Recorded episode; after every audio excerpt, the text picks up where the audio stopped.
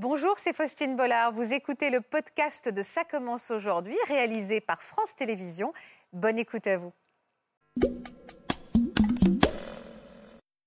On m'a dit que ma mère était très jeune, qu'elle avait 16 ans à l'époque, donc c'était une adolescente. En fait, ma mère biologique déjà n'avait pas 16 ans qu'elle avait déjà un enfant. Et c'est comme ça qu'elle en fait, elle a trouvé, elle s'est rapprochée d'une association.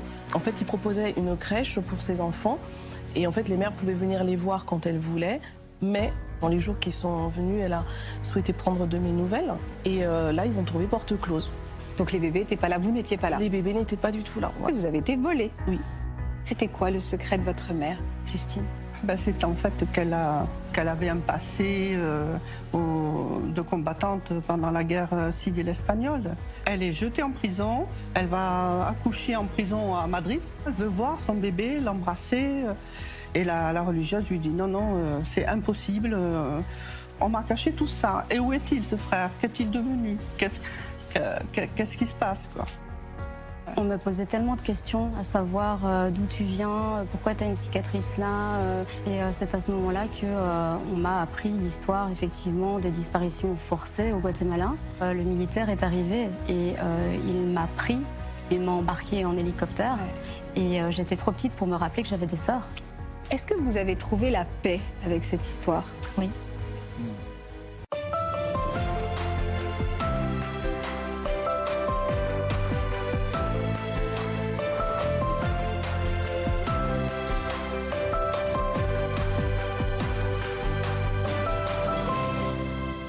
Bonjour à tous et merci d'être toujours aussi fidèles au rendez-vous de Ça commence aujourd'hui. Je suis très heureuse de vous présenter Isabelle. Bonjour Isabelle. Bonjour. Merci beaucoup d'avoir accepté notre invitation.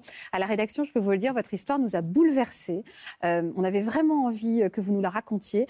Est-ce que vous pouvez d'abord nous raconter la découverte à peine croyable que vous avez faite? Vous étiez, euh, vous aviez 28 ans, c'est ça? Voilà. Qu'est-ce que vous avez découvert au sujet de votre naissance? J'ai découvert que j'étais une enfant portée disparue euh, en 1982 et que euh, mes sœurs me recherchent depuis euh, plus de 20 ans. Qu'est-ce qu'on vous avait dit de, votre, de cette histoire? On m'avait dit que j'étais née à Quetzaltenango et que j'étais une rescapée de guerre, que toute ma famille avait été tuée et qu'il n'y avait plus personne.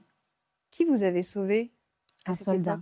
Un soldat oui. C'est une histoire très belle qu'on vous a racontée. Ce soldat dont vous aurez sauvé, toute votre famille était morte et vous auriez été euh, adopté par la suite. Ce soldat, il avait pris quelle place dans votre tête, Isabelle? C'était mon sauveur. Hmm. Alors qu'en fait, ce n'était pas du tout un sauveur C'est plutôt celui qui m'a euh, pris à ma famille. Hmm. Vous avez été ce qu'on appelle un bébé volé. Est-ce que vous, vous m'autorisez d'utiliser euh, ce terme? C'est plus des disparitions forcées de l'époque de la guerre, en fait. Voilà. Ce soldat, il avait eu quel rôle alors? C'est lui qui vous avait... Euh, il m'a emporté euh, parce que j'étais blessée. Donc on m'a tiré dessus et donc j'étais blessée à la poitrine. J'avais 18 mois.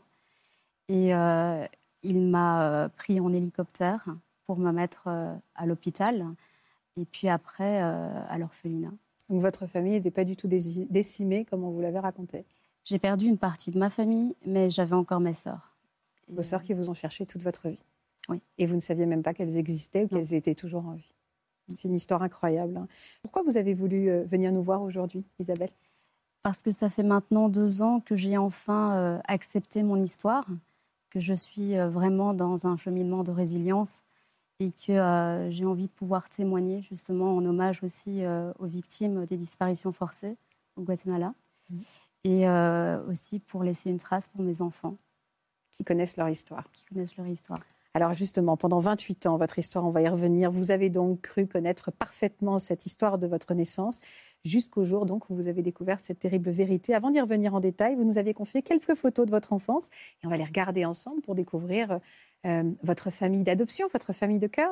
Vous appelez papa et maman Bien sûr. Regardez. C'est à l'âge de 3 ans et demi que la petite Isabelle rencontre ses nouveaux parents. Un couple de Belges qui a fait le voyage jusqu'au Guatemala pour venir la chercher dans son orphelinat.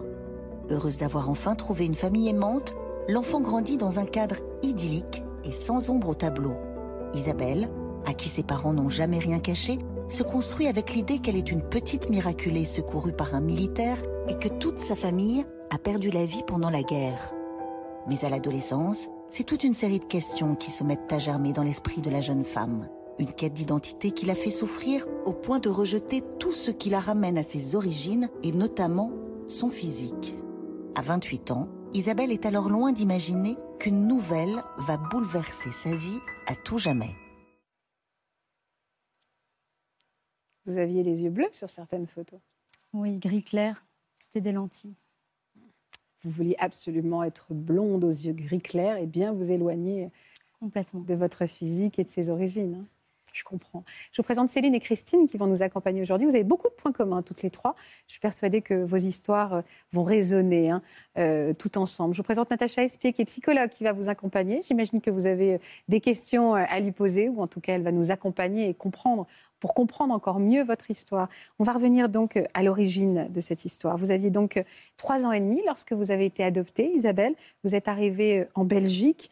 Vous avez facilement trouvé vos marques. Vous en avez des souvenirs, ne serait-ce que ça, trois ans et demi? Oui, j'ai des souvenirs. Ça n'a pas été facile parce que déjà, il y avait un barrage avec la langue. Je parlais un dialecte entre le maya et l'espagnol. Ouais.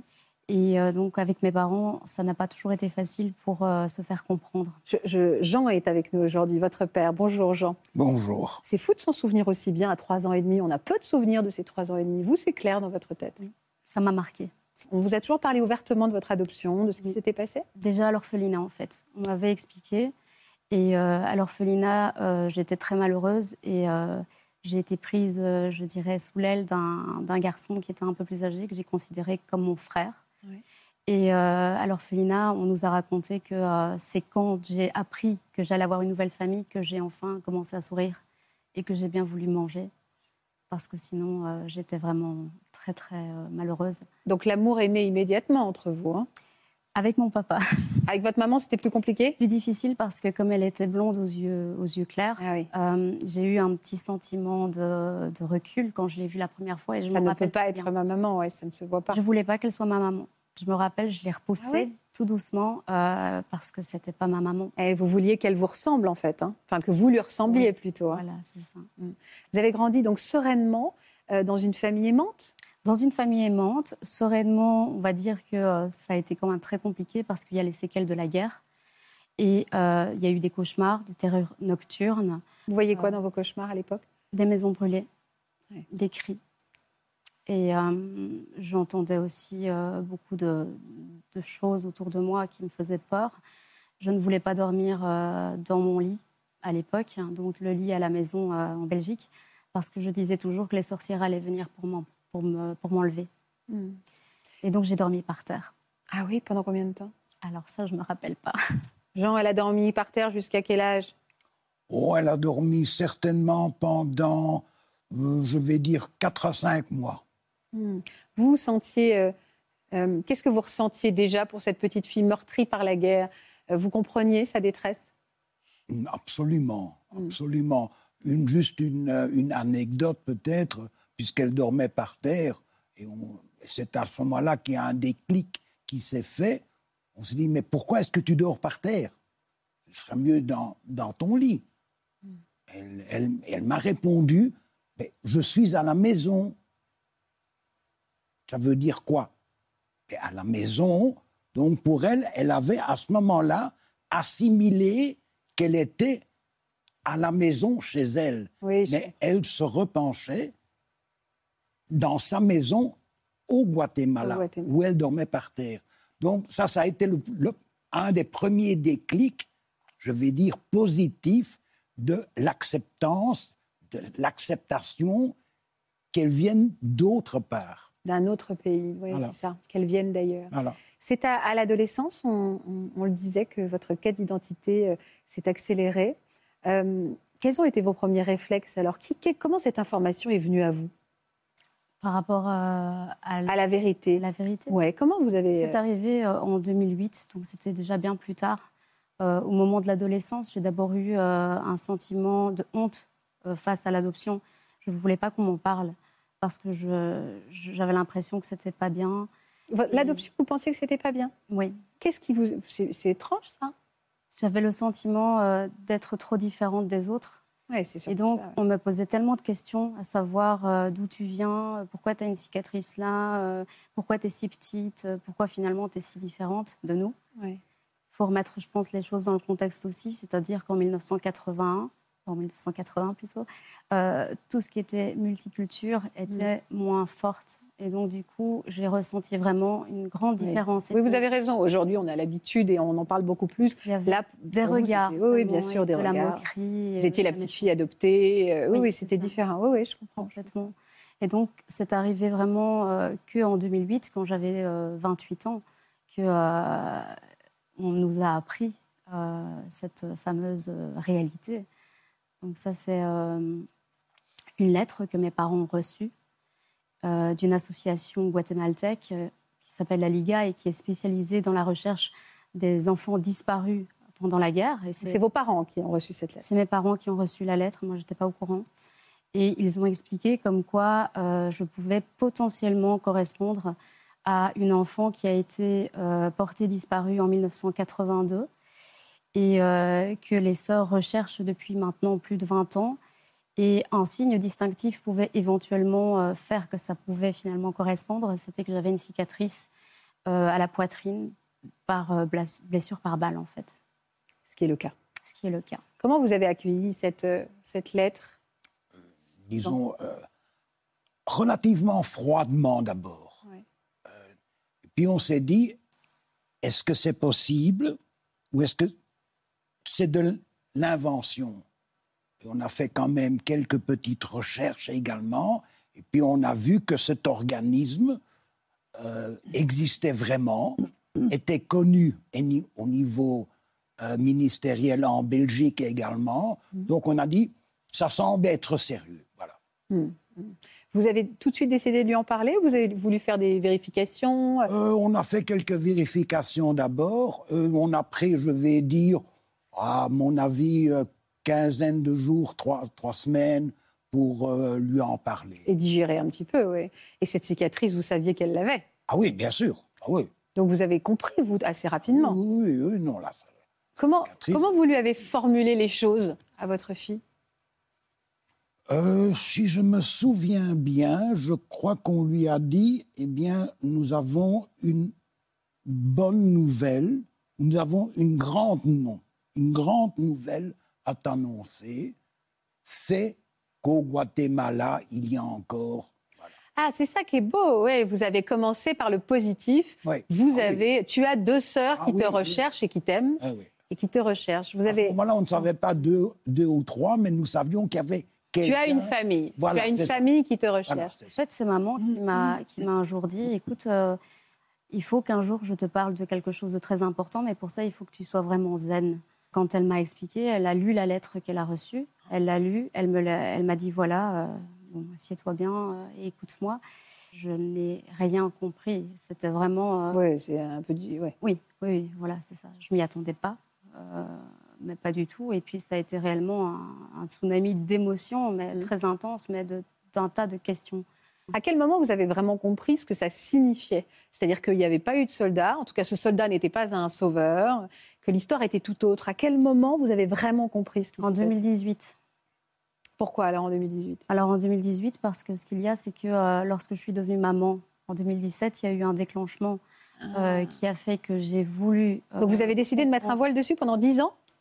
Oui, parce que j'ai perdu ma maman euh, ah. adoptive en 2009 et euh, lorsque euh, ça a été très soudain et j'ai mis vraiment, je dirais le haut là avec le, Guatemala parce que j'étais trop fragile psychologiquement, je ne pouvais plus supporter tout ça. Vous deviez d'abord vous construire, mais forcément quand on devient maman, ça change la donne. Quand je suis devenue maman, ça a changé. Il y a des blessures qui ont ressurgi, mais qui ont aussi commencé finalement un cheminement de guérison de résilience. Euh, oui, de résilience. Et euh, à ce moment-là, moi, j'ai repris contact avec l'association pour dire est-ce que mes soeurs sont toujours là? Est-ce que je peux essayer d'entrer en contact avec? Et là, ça a repris sa route. Et c'est en 2018, du coup, que le responsable de la Liga, donc l'association guatémaltèque, est venu me rendre visite pour me montrer une lettre de ma sœur. Il y avait quoi dans cette lettre? Elle me disait que elle pensait euh, à moi, qu'elle m'aime, qu'elle pense euh, à moi depuis toujours et qu'elle espère me revoir et euh, qu'elle prie tous les jours. Qu'est-ce que vous avez ressenti à ce moment-là? J'ai beaucoup pleuré. Ah oui, il y a quelqu'un qui m'aime, une autre personne qui m'aime quelque part. Oui, tout à fait. Et qui connaît ma réalité. Oui. Et c'est à ce moment-là que euh, on m'a appris l'histoire effectivement des disparitions forcées au Guatemala. Et euh, je, je ne connaissais pas en fait. Alors, c'est quoi cette histoire des disparitions forcées Les à cette disparitions époque-là forcées, en fait, ce qu'il y a, c'est que euh, à l'époque de la guerre civile, donc le conflit armé, Mhm. il y, a, il y a réellement eu, euh, je dirais, euh, ce qu'on appelle aujourd'hui un génocide maya. On essayait vraiment d'éradiquer toute une population autochtone. Et les militaires venaient sur les, les champs de massacres, parce que c'était réellement des massacres et des assassinats.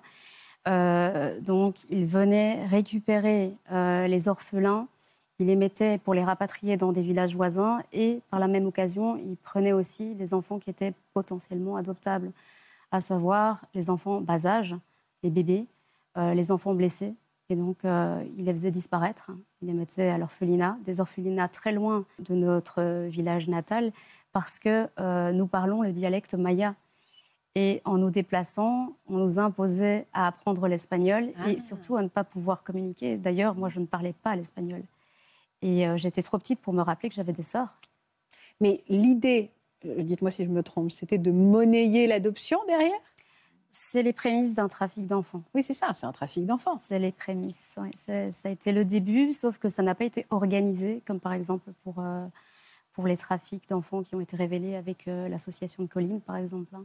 Mais c'est vrai qu'ici, euh, c'était. Vraiment- était venue chez nous nous raconter son histoire. Oui, voilà. Ça, c'est parce qu'elle est née plus tard. Moi, c'était vraiment pour euh, les années 1980. C'était comme ça euh, que ça se passait. Et euh, on, on- on faisait un petit peu ça à l'arrache, j'ai envie de dire. Voilà. Ouais. Ouais. C'est-à-dire que cet homme, le soldat, n'était pas à la tête d'un trafic organisé? Non, je pense même que les soldats, les militaires étaient eux-mêmes complices ou même parfois ils étaient obligés d'agir. Ouais, que- oui, ça. Donc, euh, mais en tout cas, euh, je sais de sources sûres, par le témoignage de ma grande sœur qui avait presque 11 ans, que euh, le militaire est arrivé et euh, il m'a pris, il m'a embarqué en hélicoptère Ouais. et euh, il ne lui a pas dit où il, où il m'amenait. Et elle lui a dit, elle s'appelle Isabelle, il faut absolument retenir qu'elle est blessée et qu'elle va avoir une cicatrice à la poitrine parce que c'est le seul moyen pour moi de pouvoir l'identifier. Je vais venir la rechercher. Et quand elle est venue me rechercher, bah, on a dit non. Vous êtes rentré en contact avec votre sœur combien de temps après? Je l'ai euh, rencontrée pour la première fois en 2022. J'ai eu la première visioconférence avec mes trois sœurs biologiques. Et vous vous ressembliez? Vous ressemblez? Il y en a une euh, avec qui c'est euh, assez flagrant, donc Ouais. c'est, ça se voit peut-être moins sur cette photo, mais c'est vrai que Petrona, c'est la sœur juste avant moi. Ouais. C'est à droite. Qui est en violet? Oui. D'accord. Et euh, Anna, c'est euh, voilà, c'est ça. Ah oui, bah oui, oui, là, oui, oui, en effet, oui, il y a moins de doute là. Ouais. Et, euh, et donc, c'est la première fois que je les, je les voyais euh, ensemble. Donc, il y a eu des, des- des personnes qui étaient là, évidemment, pour euh, interpréter. Bah oui, vous ne compreniez pas. C'est fou d'ailleurs, parce que vous qui avez toute votre vie cherché à vous éloigner de ce physique guatémaltèque, là tout d'un coup, euh, Ah oui. il prenait tout son sens. En fait, vous apparteniez à une famille et, et il y avait des gens qui vous ressemblaient vraiment. C'est comme ça aussi que le chemin, justement, de cette résilience a commencé, parce que ce qu'il y a, c'est que j'ai enfin commencé à accepter euh, mes origines, mes racines, et surtout mon physique. J'ai commencé à tout doucement arrêter de, de me transformer, Ouais, de- de- ouais, voilà. je comprends. Ouais, de, je- de- de jouer un personnage finalement. Mm. Et euh, ça, me, ça me réconcilie en fait avec, euh, avec qui je suis vraiment. ouais, je comprends. Euh, Jean, vous aussi, ça a été un tsunami pour vous, parce que l'histoire n'était donc pas du tout pareille, la même. Euh, Est-ce que non, mais euh, oui, c'est un tsunami effectivement. Mais on s'est dit, ben, finalement, tant mieux qu'il y a encore une fratrie ou qu'il y a encore quelqu'un là-bas. Donc, elle n'est pas toute seule. Donc, on reprend le côté positif Oui. pour dire, bon, ben voilà, tu vois, tu n'es pas toute seule, tu as encore quelqu'un là-bas. Mais il n'y avait pas eu de consentement. C'est difficile pour vous de vous dire, en fait, cet enfant n'était pas, n'aurait pas dû être dans cet orphelinat? Je crois qu'aucun orphelin ne doit être dans un orphelinat. Oui, vous avez raison. Si je peux m'exprimer. Non, mais vous avez très- en fait, vous avez raison de me reprendre, c'est très juste. Je crois que c'est ça. En tout cas, sa mère ne l'a fait- pas, ne l'avait pas abandonné, Non, ou il y, a- il y avait une non. histoire malgré sa famille. Au, début, au départ, on se dit oui, c'est très bien de l'amener dans un endroit où elle peut pas grandir, où elle peut se développer, enfin bon, euh, mais, euh, où, elle, où elle a un chez-soi. Oui. Et puis finalement, euh, voilà. Donc, je vais dire, la sortie de l'orphelinat est, est évidemment la chose la plus importante. Bien sûr. Euh, Est-ce que vous avez trouvé la paix avec cette histoire? Oui. Mm. Donc, il y a eu la naissance de votre fille ou garçon? D'abord, c'était un petit garçon, Qui s'appelle comment? Alexis. D'accord. Et euh, lorsque euh, je suis tombée enceinte, euh, j'ai eu tous les chocs émotionnels qui sont ressortis. J'ai d'ailleurs dû euh, avoir des suivis psychologiques euh, pour essayer de comprendre d'où ça venait. On m'a dit, bah, avec votre histoire, c'est normal. Et puis la maternité vous fait comprendre des choses, des blessures que vous avez vécues et qui sont même transgénérationnelles. Donc il y a des choses vraiment qui viennent et qu'il faut guérir, maintenant comprendre. Mais ça s'est vraiment confirmé avec ma petite fille. Parce que ma petite fille, euh, je me suis vraiment. euh, Elle a quoi comme prénom? Alicia. Je me suis. euh, oui, c'est elle. Merveille. Je me suis vue à travers elle et puis surtout, j'ai souvent fait des transferts d'histoire. Elle est belle cette photo. J'ai euh, j'ai imaginé ce que c'était, euh, ce que j'ai pu vivre à cette époque. Je me suis, c'est mon petit garçon. Alexis. Et donc, je me suis rendu compte que être maman, ce que ça, ça signifiait réellement. Bien sûr. Et euh, avec ma petite fille, forcément, ça a réveillé aussi euh, d'autres choses que je ne connaissais pas, comme par exemple le lien fraternel. En Belgique, je suis fille unique. Et euh, je me suis vraiment jamais souciée du fait euh, d'avoir un frère, une Oui. sœur. En fait, maintenant, vous êtes au complet. Maintenant, je suis au complet, oui. Vous avez vos enfants, votre famille guatémaltèque, votre famille belge, vos parents, Voilà. et vous avez le puzzle de votre vie.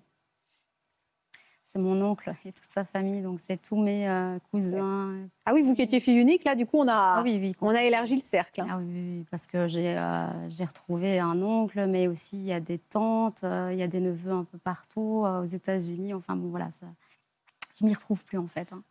Je suis complètement perdue. Il faut que, que j'écrive et que je note parce qu'il y a trop de monde. Il y a trop de monde. Céline, ça vous parle cette histoire? Oui. Évidemment, vous avez beaucoup de points communs. hein.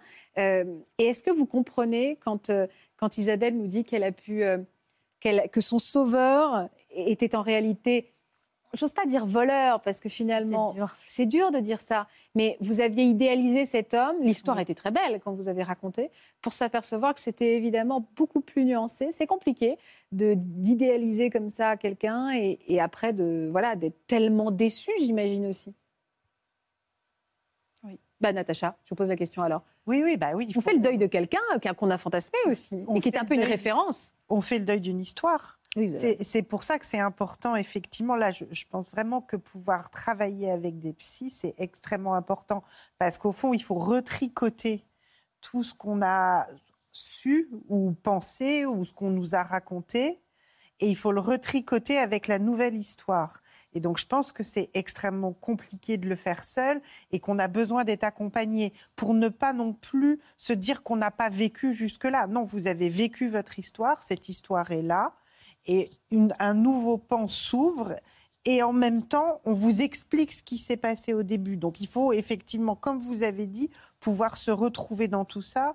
Et ça, je pense que c'est extrêmement compliqué de pouvoir le faire seul, en revanche. Je n'y suis pas arrivée. en Non, fait, mais ça, hein. je comprends. Hein. de- je, je veux dire, je suis quand même passée par des, des périodes où euh, je voulais mourir. À l'adolescence, même un petit peu plus âgée, euh, j'étais tellement mal. euh, j'ai eu ce syndrome, ce fameux syndrome du survivant, qui fait que euh, les gens qui me disaient miraculé disaient c'est incroyable, tu as de la chance. Je n'ai jamais vu ça comme une Ouais, chance. vous disiez. Je voyais pourquoi ça moi, presque. Oui, c'est ça. Je me disais pourquoi? Pourquoi est-ce que moi j'ai survécu? Et en plus, je- moi, je crois que euh, ah, vous aviez des souvenirs quand même, hein, de toute façon. Oui, Je peu. pense que ces souvenirs sont inconscients, mais sont là. Et les enfants qui ont vécu avec leur mère et certainement une très bonne relation et à qui euh, on les arrache, je ne sais pas si c'est très français, mais de leur mère à ce moment-là, ça peut produire des, des- des dépressions extrêmement graves du petit enfant. Ce que vous racontez, hein, des enfants qui ne veulent plus se nourrir, qui ne bougent plus. Voilà, c'est ça. Et qui, et qui, au fond, se laissent mourir.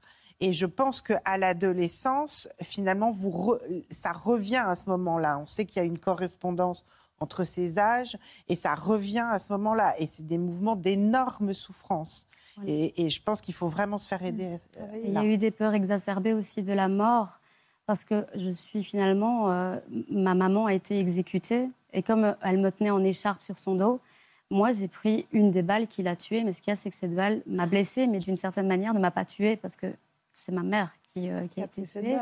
Mais ce qu'il y a, c'est que du coup, j'ai toujours eu peur d'entendre les battements de cœur. Parce que c'est quelque chose qui me stresse, alors que ça devrait justement calmer. Vous apaiser, ouais. Oui, oui, oui, tout à fait. Et le soldat, moi, je voulais le remercier. Je voulais le retrouver quand j'étais adolescente pour lui dire merci de m'avoir sauvé la vie, malgré tout. Qu'est-ce qu'on vous avait dit de votre histoire, vous, Céline?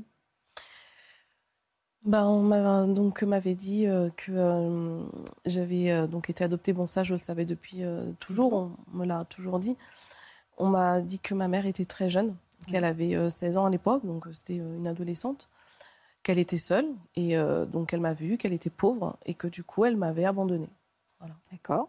Vous aviez grandi comment avec cette histoire? J'ai bien grandi. on vous l'a expliqué, on vous la connaissiez. C'est ça. Il n'y a pas eu de secret. Hein? Non, il n'y avait pas de secret, on en parlait librement. Euh. Vous étiez dans une famille aimante? Ah oui, aimante, bienveillante, avec euh, des parents très, euh, très généreux et vraiment plein d'amour pour, pour moi. Donc je dirais que ça ne m'a pas posé de, soucis. Et puis bon, le fait que, que ça ne soit pas caché, de toute façon, ça a permis que, bah, je pense, je me, je me développe en toute confiance en tout cas. Pourquoi cette version a volé en éclats?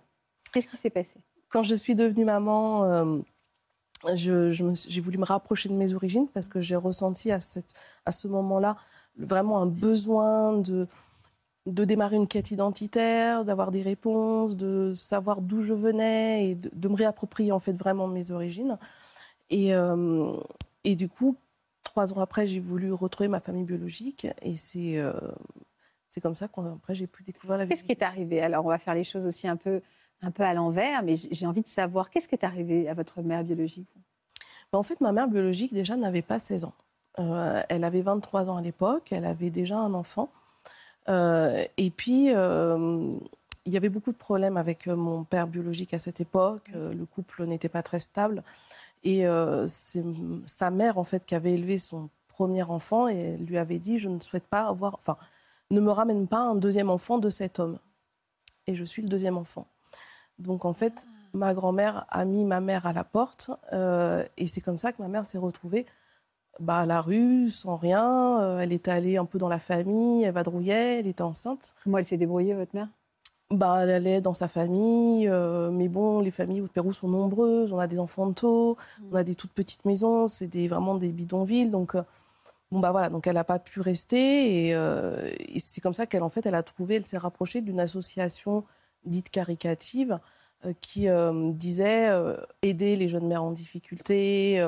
enfin, en fait, il proposait une crèche pour ses enfants. Et en fait, les mères pouvaient venir les voir quand elles voulaient. Ce qui était bien pour elles. Mais oui, en fait, c'était vraiment... Idéal. Pour elles, c'était salvateur. elle s'est dit, j'ai trouvé la solution avec ces anges gardiens, comme elle les appelait. Euh... Donc, ils prenaient soin des bébés. Elle ah pouvait aller voir, euh, les voir quand elle voulait, le voir, enfin, vous voir quand elle voulait. Elle a eu même un suivi de grossesse. Ils prenaient en charge tous les frais. Euh, et puis, euh, elle a accouché. Ils ont tout pris en charge, même le déplacement. Enfin, c'est une chance, en fait. C'était ah vraiment une C'était une vraie chance pour elle, ou elle qui était à ce moment-là, du coup. Mais? Mais, bah, mais du coup, donc quand elle m'a eu trois jours après, parce qu'elle m'a gardé quand même avec elle pendant trois jours à l'hôpital. Euh, ils étaient dans le taxi et puis ils lui ont dit bon bah voilà maintenant il faut signer les papiers pour autoriser euh, à ce que ta fille rentre dans notre crèche. dans cette association. Voilà. Elle a signé les papiers. Elle a signé des papiers. C'est quoi ces papiers? Bah en fait en gros c'était des papiers mais euh, où en fait les informations principales n'apparaissaient pas et ils lui ont dit que la machine à écrire était tombée en panne. Ils ont dit vous inquiétez pas. Elle a signé des choses en blanc votre oui, mère. c'est ça sans vraiment comprendre. Et ils lui ont dit, mais vous t'inquiète pas, c'est juste pour nous autoriser à garder ta fille dans la crèche, c'est pour euh, qu'elle Elle était jeune, elle s'est pas inquiétée. Non, elle a signé. Et donc, euh, du coup, bah, bon, elle est, elle est, rentrée chez elle. Et peu de temps après, bien sûr, enfin, dans les jours qui sont venus, elle a souhaité prendre de mes nouvelles. Donc, au départ, bon, il répondait. Et puis, puis, elle a voulu venir me voir. Hmm. Et là, c'était plus le même discours.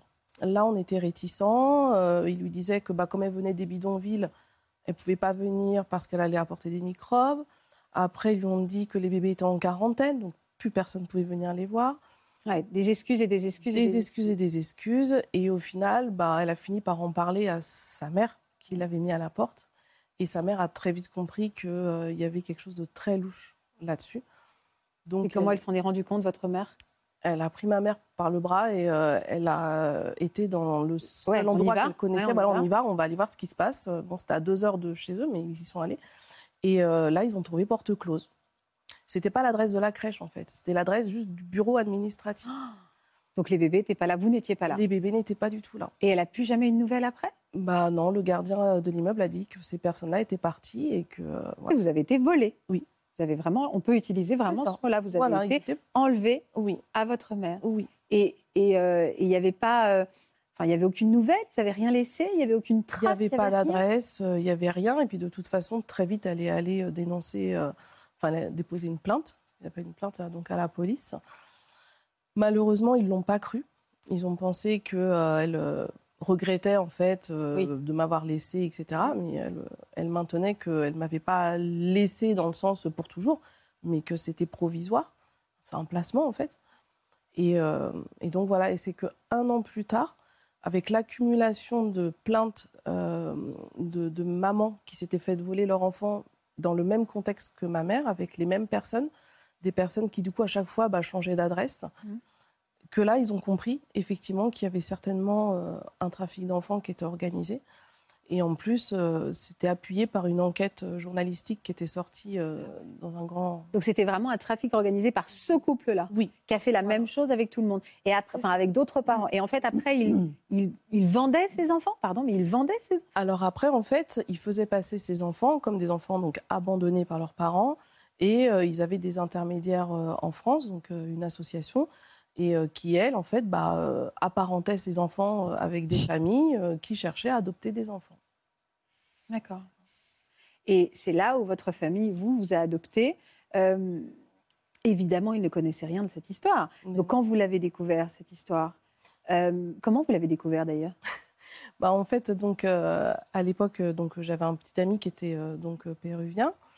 Et euh, il m'avait proposé son aide, en fait, enfin l'aide plutôt de sa famille qui était au Pérou. Pour vous aider à retrouver Pour m'aider, voilà, à retrouver, parce que bon, forcément, moi étant en France, euh, je, Voilà, puis connaissant personne. Et euh, donc du coup, au départ, bon, j'avais dit non. Puis bon, après, c'est venu et j'ai voilà, pris l'opportunité. Et ça s'est fait assez rapidement, en fait, en une quinzaine de jours, ils ont retrouvé donc ma famille. Et un soir, voilà, sur un quai de, de métro, voilà, il m'a annoncé comme ça la nouvelle. Euh, il m'a dit euh, Atino te han dado, te han robado. Ce qui veut dire en fait, on t'a pas abandonné, on t'a pas donné, on t'a volé. Voilà. Et Comment de là, vous avez reçu cette information? Oh bah, J'ai cru qu'il blaguait au départ. J'étais persuadée que c'était une blague, enfin, qu'il me faisait un. Ça change tout. D'un coup, on se dit en fait, tout change dans ma vie. Bah oui, en fait. Moi, je me suis sentie à ce moment-là arrachée à mon pays je me suis dit, c'est pour ça que j'avais une telle euh, attirance que je voulais y retourner. Oui, d'ailleurs, vous avez un petit ami euh, oui, voilà. revient. Euh. Voilà. Donc, j'étais tellement attirée par mes origines à ce moment-là. Tout, tout s'alignait, en fait. Tout, oui. tout s'expliquait d'un coup. Tout s'expliquait. Tout d'un coup, oui. Voilà. Donc... Et combien d'enfants sont passés entre les mains de ce couple? Alors, on, a été à peu près 25 enfants. Voilà. Mais ils ont été condamnés? Oui. Ils ont été donc jugés à 25 ans de prison. Euh, voilà, ils ont été jugés à 25 ans de prison. Et alors après, une fois que vous avez cette information, c'est vous qui l'avez annoncé à vos parents? Alors oui, tout de suite. Euh, quand je suis arrivée chez moi, après avoir euh, appris la nouvelle sur le cas du métro, euh, je, les ai appelés après avoir eu une grosse crise de larmes quand même, parce que je n'arrivais pas à accepter, enfin je ne pouvais pas croire que c'était vrai. Et bon, bah, mes parents non plus en fait. Hein, même à un moment donné, quand je les ai appelés, je leur ai dit, mais vous le saviez? Après, je m'en suis voulu d'avoir pensé qu'ils auraient vous avez caché ça, oui, bien sûr. Mais en fait, parce que eux aussi, ils ont. Enfin, l'histoire n'aurait peut-être pas été la même s'ils avaient su. Eh oui, c'est ça. C'est que euh, ma mère m'a toujours dit, en fait, enfin toujours dit, quand on s'est à un moment donné posé la question, euh, si elle avait su que euh, j'avais été volée, bien sûr qu'elle dit qu'elle n'aurait jamais pu me garder. C'était pas possible de, de garder un enfant alors qu'on sait qu'il est recherché par sa famille, qu'il n'y a pas eu de consentement. Mais votre mère, elle est toujours en vie? Oui, ma mère biologique. Votre mère biologique Oui, oui, bien sûr. Oui, elle est toujours en vie. Euh. Et alors, vous l'avez retrouvée? Oui, bien sûr. J'ai été la voir euh, très rapidement après, euh, après avoir appris la nouvelle, juste le temps de faire mes papiers, mon passeport. Et je suis partie au Pérou. Ça a été difficile pour votre mère de cœur, ça? De, enfin, de, que vous partiez à la recherche de cette. Alors, Oui, ça a été difficile de savoir que je partais toute seule. Parce Oui. que le Pérou, c'est loin. Elle était et un peu inquiète. Voilà, je voulais faire ce voyage seule. Je pense que ça a été difficile pour son cœur de maman. Bien sûr. Voilà, parce que bah, euh, quelque part, elle devait aussi me partager euh, avec euh, ma nouvelle maman. Ah, vous les appelez comment? Vous avez deux mamans aujourd'hui ou vous en avez une vous avez, Comment vous les considérez, ces deux, deux femmes? Non, j'ai deux mamans. J'ai deux mamans seulement. ma maman biologique, je ne l'appelle pas exactement maman, je l'appelle mamita. Parce que maman reste maman, de toute façon. Ça, ça ne change pas, et dans le cœur et dans la tête. Maintenant, euh, ce sont deux femmes qui, qui ont vu que pour mon intérêt et euh, elles, enfin, elles ont agi de sorte que moi, je sais aujourd'hui que ce sont vraiment mes deux mamans. Quoi. Parce que elle, quand vous l'avez retrouvée, euh, donc là, c'est tous vos parents. Mes parents. Quand vous l'avez retrouvée, euh, cette femme, euh, elle connaissait vous votre existence, elle savait où vous étiez. euh, Oui, parce que euh, donc euh, quand elle a, quand elle a, enfin quand euh, ils ont arrêté en fait les personnes trafiquantes, euh, elle a su la vérité à ce moment-là. Donc euh, j'avais été adoptée en France. Donc elle savait que Et elle était rassurée de vous savoir là-bas? non, non parce que euh, en fait au Pérou il y a beaucoup de croyances sur le trafic d'organes, les, les esclaves sexuels, etc. Et donc du coup elle savait pas dans quel contexte j'étais partie. Donc elle savait pas vraiment si j'étais même vivante quoi. Je comprends. Quand vous êtes retrouvée face à elle, ça a été quoi Est-ce Ben- qu'on vous êtes pris tout de suite dans les bras Il y a une reconnaissance du cœur et du sang Ou euh, on se regarde et on se dit, bon alors attends, est-ce que c'est toi? Moi, c'est plus ça. Moi, pour ma part, c'est plus ça. C'est plus. euh, je, je, je, je me dis c'est ma mère, mais en même temps, je ne la connais pas. Bah oui, je ne l'ai jamais vue. Je, voilà.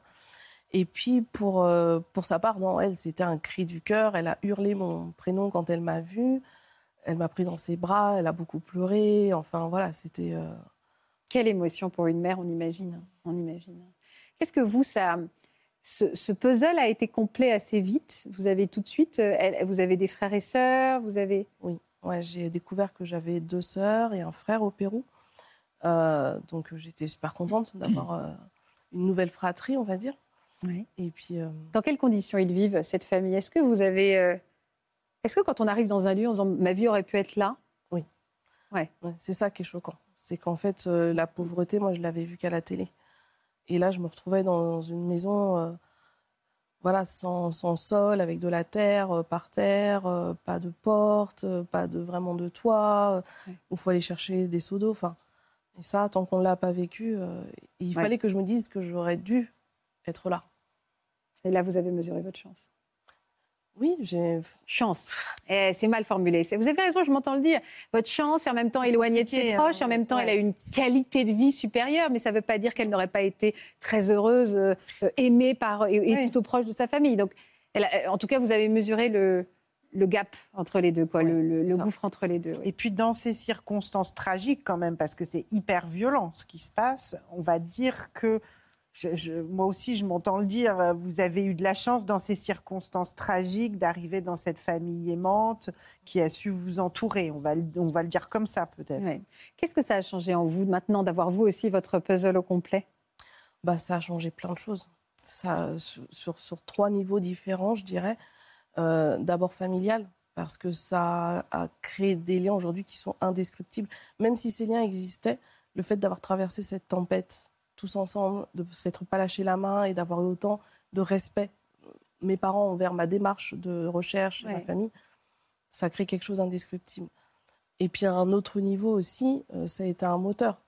Parce que comme l'a dit Isabelle tout à l'heure, avec cette histoire, on est seul. Et euh, j'ai été convaincue à l'époque qu'il fallait que je crée une association justement pour permettre aux adoptés de venir parler de leur quête des origines, de venir parler de ce qu'ils avaient sur le cœur, parce que souvent on se sent seul. Et c'est ça qui est... euh, Enfin, à l'époque, euh, voilà, c'est pour ça qu'en 2005, j'ai créé cette association. Et ils se connaissent tous euh, Comme il y a une photo, comment ils se sont. Enfin, qu'est-ce qu'on se dit quand on est deux mères et qu'on se rencontre avec ce point commun fou qui est l'amour qu'on porte à une petite fille? Elles se sont écrites. Ouais. Et puis, euh, elles m'ont surtout dit toutes les deux que ma, mère, ma mère adoptive euh, m'a dit que euh, si, je, si elle avait su que j'étais un enfant volé, elle ne m'aurait pas gardé.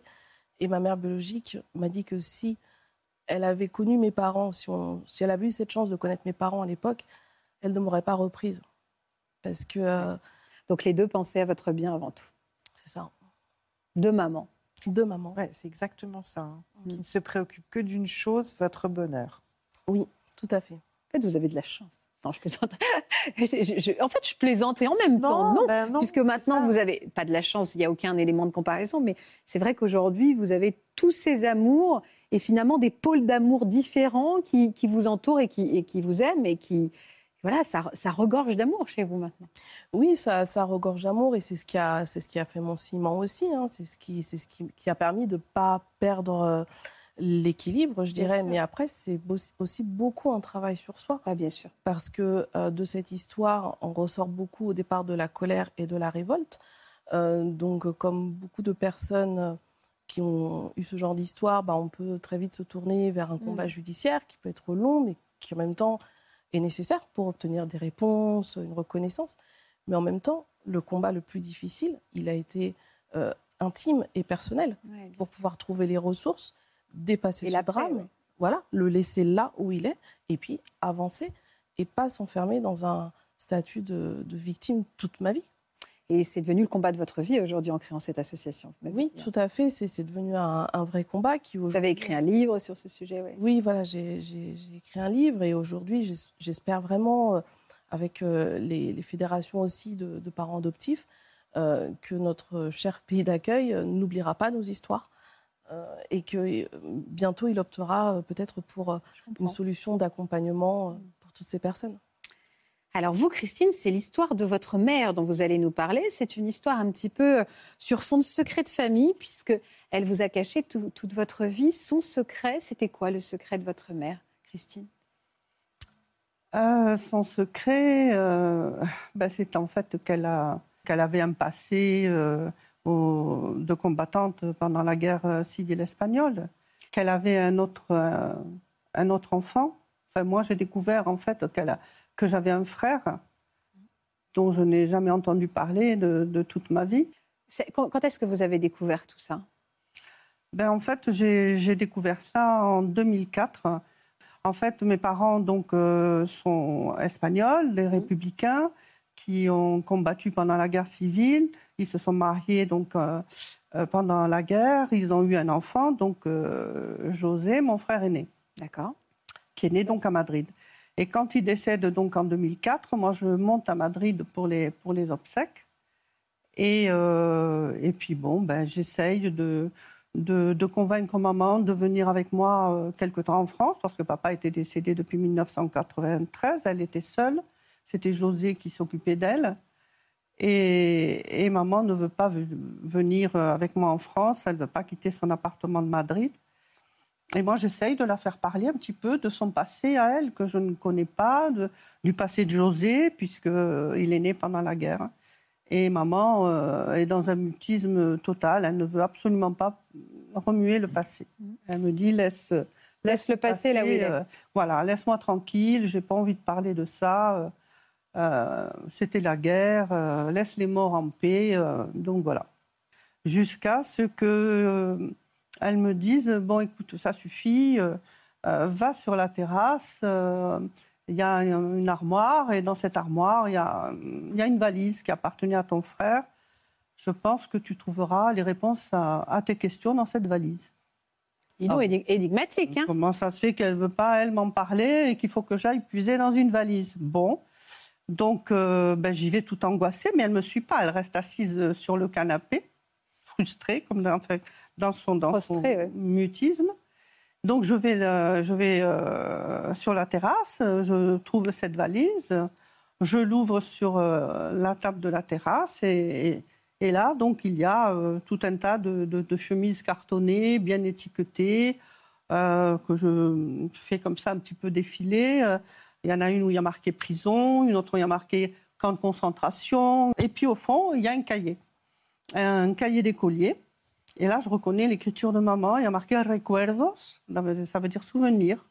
Donc je le prends, je feuillette un petit peu, puis je me dis qu'en fait, elle a écrit sa vie, quoi. Elle a tout raconté. Donc bon, ben je, je me dis c'est pas le moment. Je remets tout à sa place, je referme la valise. Et puis, ma préoccupation première, c'est de convaincre maman de venir avec moi en France. Donc, j'arrive à la convaincre et la, la, valise traverse la frontière avec nous. Donc, nous voilà euh, en 2004 à la maison. Euh, maman avait un début de, de maladie d'Alzheimer. Donc, jusqu'en 2007, je m'occupe beaucoup d'elle. Puis, euh, je pense à la valise. Je me dis, bon, il y a toujours cette valise, donc on va y aller, on va, on va piocher. Et là, vous lisez le journal intime. Et là, je lis le journal de maman. Et là, c'est la bombe qui m'explose à la figure. C'est c'est incommensurable ce que, je découvre comme secret de famille. C'est épouvantable. Tout ce qu'on a pu me cacher pendant des années et des années. Donc je découvre le passé de, maman euh, qui, a, combattu les armes à la main, euh, qui était communiste. Moi, j'ai jamais su que maman elle avait des idées euh, donc politiques bien arrêtées. Elle avait été d'ailleurs arrêtée en 1935. Elle était fichée comme communiste parce qu'elle avait été arrêtée en, collant des affiches. Euh, C'était ça la pochette de prison? Déjà. Donc après, elle a connu papa donc les armes à la main en défendant, en défendant Madrid. Donc ils se sont mariés en 37. Ils ont eu mon frère en 37. La fin de la guerre arrive, 1er avril 39. Papa, lui, se retrouve euh, dans les camps de concentration en, Algérie.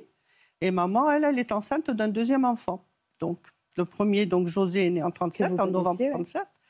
Et là, on est en 39. Et elle est enceinte de 8 mois du deuxième enfant. Mais elle sait très bien qu'elle euh, elle va être dénoncée et qu'elle va être arrêtée.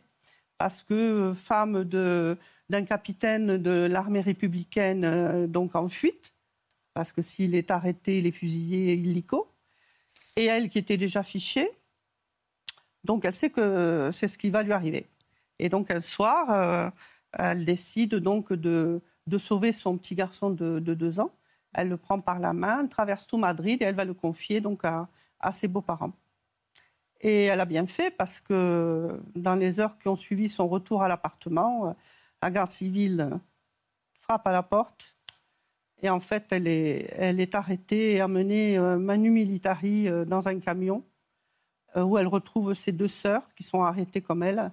Elle est jetée en prison. Elle va accoucher en prison à Madrid, donc dans la prison de, Ventas de Madrid. Elle est transférée au Pays Basque avec son petit garçon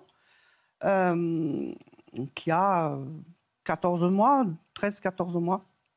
C'est une prison terrible, beaucoup plus beaucoup plus terrible que celle de, Madrid, qui est réservée d'ailleurs aux femmes dites terroristes dangereuses. Et, euh, là, donc, euh, il y a des rumeurs qui circulent dans, cette prison où euh, on dit, les mères parlent entre elles et, se disent, surtout, ne va pas confier ton enfant s'il est malade, ne va pas le confier à l'infirmerie de la prison parce qu'il n'en ressort jamais vivant, tu ne le revois pas. Et puis un jour, malheureusement, le petit garçon tombe malade. Il a de la fièvre. Et maman, évidemment, elle, elle, elle, rechigne hein, à, l'amener à l'infirmerie. Donc, euh, elle le garde pendant deux jours, mais la fièvre étant trop importante, elle va donc à l'infirmerie euh, remettre donc l'enfant aux religieuses. Et là, le lendemain matin, lorsqu'elle arrive, la religieuse lui dit Mais votre enfant est mort dans la nuit. On lui a dit qu'il était mort. Comment ça Il est mort? Euh, C'est pas possible. Je l'avais avec moi. C'est pas possible euh, qu'il soit mort comme ça d'une simple fièvre. Elle, a un cri guttural. Elle écrit dans, ce cahier qu'elle a un cri euh, guttural que mon enfant est mort, mon enfant est mort. C'est pas possible. Et elle veut voir le, corps de, de, l'enfant. Elle veut voir son bébé, l'embrasser. Et la, la, religieuse lui dit non, non, c'est impossible. Ton enfant, de toutes les façons, il est auprès de Dieu c'est un petit ange qui est parti au ciel, donc il ne te reste qu'à prier. Donc euh, quand j'ai découvert ça, j'ai dit, mon Dieu, mais d'abord, voilà, secret de famille, maman euh, qui militait communiste, maman qui a été arrêtée, jetée en prison, enceinte de huit mois. J'ai un frère, on m'a caché tout ça. Et où est-il ce frère? Qu'est-il devenu? Qu'est-ce qui se passe quoi? Alors pour bien comprendre le contexte historique de l'époque du franquisme, je vous propose qu'on regarde quelques images d'archives de très nombreuses femmes hein, ont perdu euh, leurs enfants ces années-là. Regardez. Dès 1938, le docteur Nagera, chef psychiatre des armées de Franco, accuse les républicaines de transmettre à leur enfant le gène communiste. Sa préconisation séparer au plus tôt le bébé de la mère. Franco signe un décret. Désormais, les enfants des prisonnières républicaines sont rééduqués dès trois ans dans des institutions religieuses et surtout placés dans des familles stériles proches du régime franquiste. Le nom des bébés est même modifié dans les registres d'état civil. Ce bébé, euh, on vous dit qu'il est mort, mais en fait, il n'était pas mort. Il a été volé aussi. Ben oui, mais ça, je ne le découvre que euh, lorsque je fais mon enquête euh, auprès d'une association d'historiens donc du Pays Basque. Et c'est là que j'ai enfin des documents officiels et l'acte de décès donc de mon, de mon frère, où il est stipulé qu'il est décédé à 16 mois d'une affection cérébrale le curé atteste, certifie que cet enfant, donc euh, affection cérébrale, d'après certificat médical. Et que, euh, et que cet enfant a reçu les, sacrements ecclésiastiques donc, euh, de l'Église catholique et qu'il a une sépulture donc, au cimetière du village, donc, de, là où se trouve la prison. Vous avez voulu aller sur sa tombe C'est ça surtout. Moi, je voulais aller voir la tombe. Et il me dit, mais non, c'est pas possible, il n'y a pas de tombe. Comment ça, il n'y a pas de tombe? Bah, Ils disent qu'il y a une tombe dans le avec, papier. Avec l'acte de décès, c'est marqué. Euh. Bah oui. Il me dit non, non, euh, c'est faux, c'est faux. Euh, en fait, il n'y a aucune tombe des, des 177 personnes. elles sont toutes jetées dans des fosses communes. Oh. Non, mais attendez, vous vous rendez compte? Vous apprenez ça en plus que votre frère, il a peut-être été jeté comme un chien dans une fosse commune. C'est horrible, quoi. Ouais. C'est pas possible. Bon, ben voilà, donc je repars chez moi, donc euh, dans mon village avec toutes ces informations, et je me dis bon, ben, je vais commencer à creuser un peu euh, le sujet des fosses communes. Je vais essayer de, voir un petit peu parallèlement à ça. Euh, il y a des documents qui, sortent donc en, Espagne, des, documentaires, des livres, donc je, je m'informe. Et puis l'historien m'avait mis en relation avec une dame euh, qui habite Saint-Sébastien, avec qui j'ai eu une très grande correspondance et qui avait été avec maman emprisonnée, qui avait connu maman et qui me dévoile beaucoup de choses donc, euh, qui se sont passées sur cette prison et notamment des bébés qui ont été euh, volés au moment. Donc, parallèlement entre les fosses communes et les bébés volés, je commence à avoir des doutes mmh. et, et, je cherche les registres d'entrée euh, du cimetière, euh, des prisons, et je vois qu'il y a mais des erreurs, mais partout, quoi. De, Vous avez fait un vrai travail d'entreprise. Hein. Et je commence vraiment à douter. Je me dis, c'est pas possible. Là, il y a quelque chose qui tourne par an. Euh, qui croire, vers qui se tourner. Qu'est-ce, qui, qu'est-ce que vous avez Donc, depuis 2004 jusqu'en 2019, j'ai envoyé des centaines de recommandés accusés de réception. J'ai demandé chaque fois le certificat de naissance de, l'enfant. Et chaque fois, systématiquement, on me renvoyait le certificat de décès, le même certificat de décès qui était, qui, était un faux. Quoi. Et en 2019, enfin, je reçois euh, euh, en retour ma propre lettre recommandée du ministère donc, de Madrid. Et au bas de cette lettre, euh, il y a des lignes manuscrites, anonymes, donc euh, accompagné du fameux certificat donc, de naissance. Et donc, euh, l'enfant, normalement, est né le, 18 mai 1939. Euh, Et sur le certificat de naissance, déjà, ils mettent 17 mai 1939. Il est décédé le 7 septembre 1940. Mais, bizarrement, en août 1941, quelqu'un est allé déclarer sa naissance. Donc quelqu'un est allé déclarer sa naissance un an après sa mort. Ah bah là, donc là, il est en vie, là, vous vous dites, voilà, c'est clair que c'est pour, pour l'adoption. Ils ont besoin de ce certificat pour l'adoption. Ah. Et donc là, je suis absolument convaincue que mon frère donc euh, est vivant. Et c'est pour ça que vous êtes là, en fait. Vous nous envoyez, vous nous donnez toutes les dates et tout. C'est parce que vous espérez toujours le retrouver, ce frère? Ah oui, absolument. Ah bah voilà ah ce qu'il faut nous dire aussi. Ah oui. Et c'est aussi pour ça que vous êtes là. vous avez. Et alors vous avez donc. Euh, vous avez quoi comme information très concrète? Ne me refaites pas tout le truc, parce que je les ai, mais les dates. Mais lui, sur lui, vous avez le nom, le prénom? Oui, sauf que euh, Franco donc, a, édité des lois euh, comme quoi on pouvait changer le nom et le prénom euh, de ces enfants-là. Donc c'est vrai que c'est ouais, c'est vraiment très très compliqué, très très difficile. Donc moi, je, je, crois surtout beaucoup dans la recherche ADN. Vous, vous, êtes, euh, vous avez fait un test pour vous mettre sur des banques de données euh, J'ai été conseillé de la déposer dans un laboratoire privé à Madrid. Et, et c'est vrai que le problème, c'est qu'en Espagne, il n'y avait pas de banque nationale de données ADN. Euh, contrairement à l'Argentine, où dès, le retour de, la démocratie, le, gouvernement, lui, il a créé une banque nationale de, données ADN. Et donc, il y a eu quand même, sur les 500 à peu près enfants qui ont été enlevés, il y en a eu une centaine de retrouvés. Mais nous, ça fait des années, je dis nous, parce que je fais partie de beaucoup d'associations mémorielles en France et en Espagne, mhm. nous avons toujours réclamé du gouvernement qu'il y ait euh, une création de banque nationale euh, de données ADN. Et là, enfin, en octobre, là, dernièrement, 21 octobre, je crois, a été approuvée cette fameuse loi de, de, la mémoire démocratique mmh. avec la future création d'une banque nationale de données ADN. Donc, vous êtes voilà, vous êtes toujours pleine d'espoir que mon frère euh, puisse euh, aller. Mmh. D'ailleurs, le livre que j'ai écrit donc en, en, 2019, poussé par les historiens, j'ai à la fin du livre, j'ai écrit une lettre SOS à mon frère disparu où je lui dis pose-toi des questions parce que j'ai lu des livres justement sur les enfants adoptés.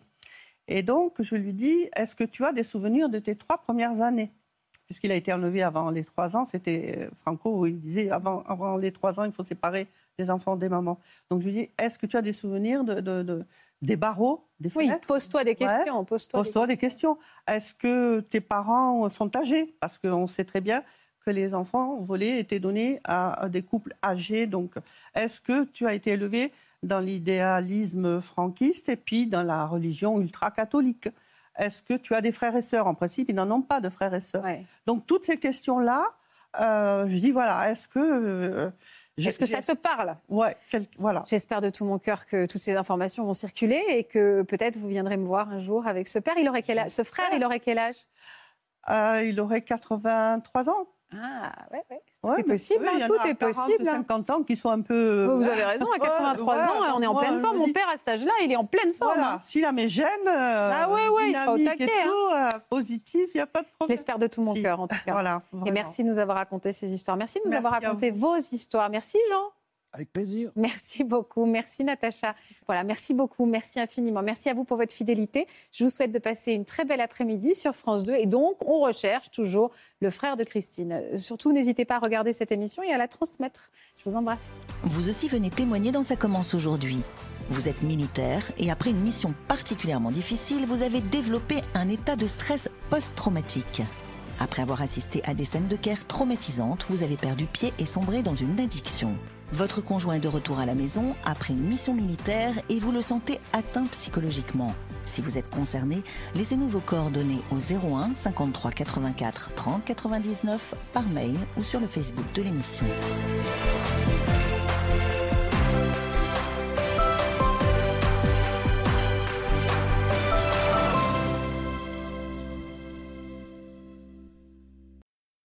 Voilà, j'espère que ce podcast de Ça commence aujourd'hui vous a plu. Si c'est le cas, n'hésitez pas à vous abonner. Vous pouvez également retrouver l'intégralité de nos émissions sur France.tv.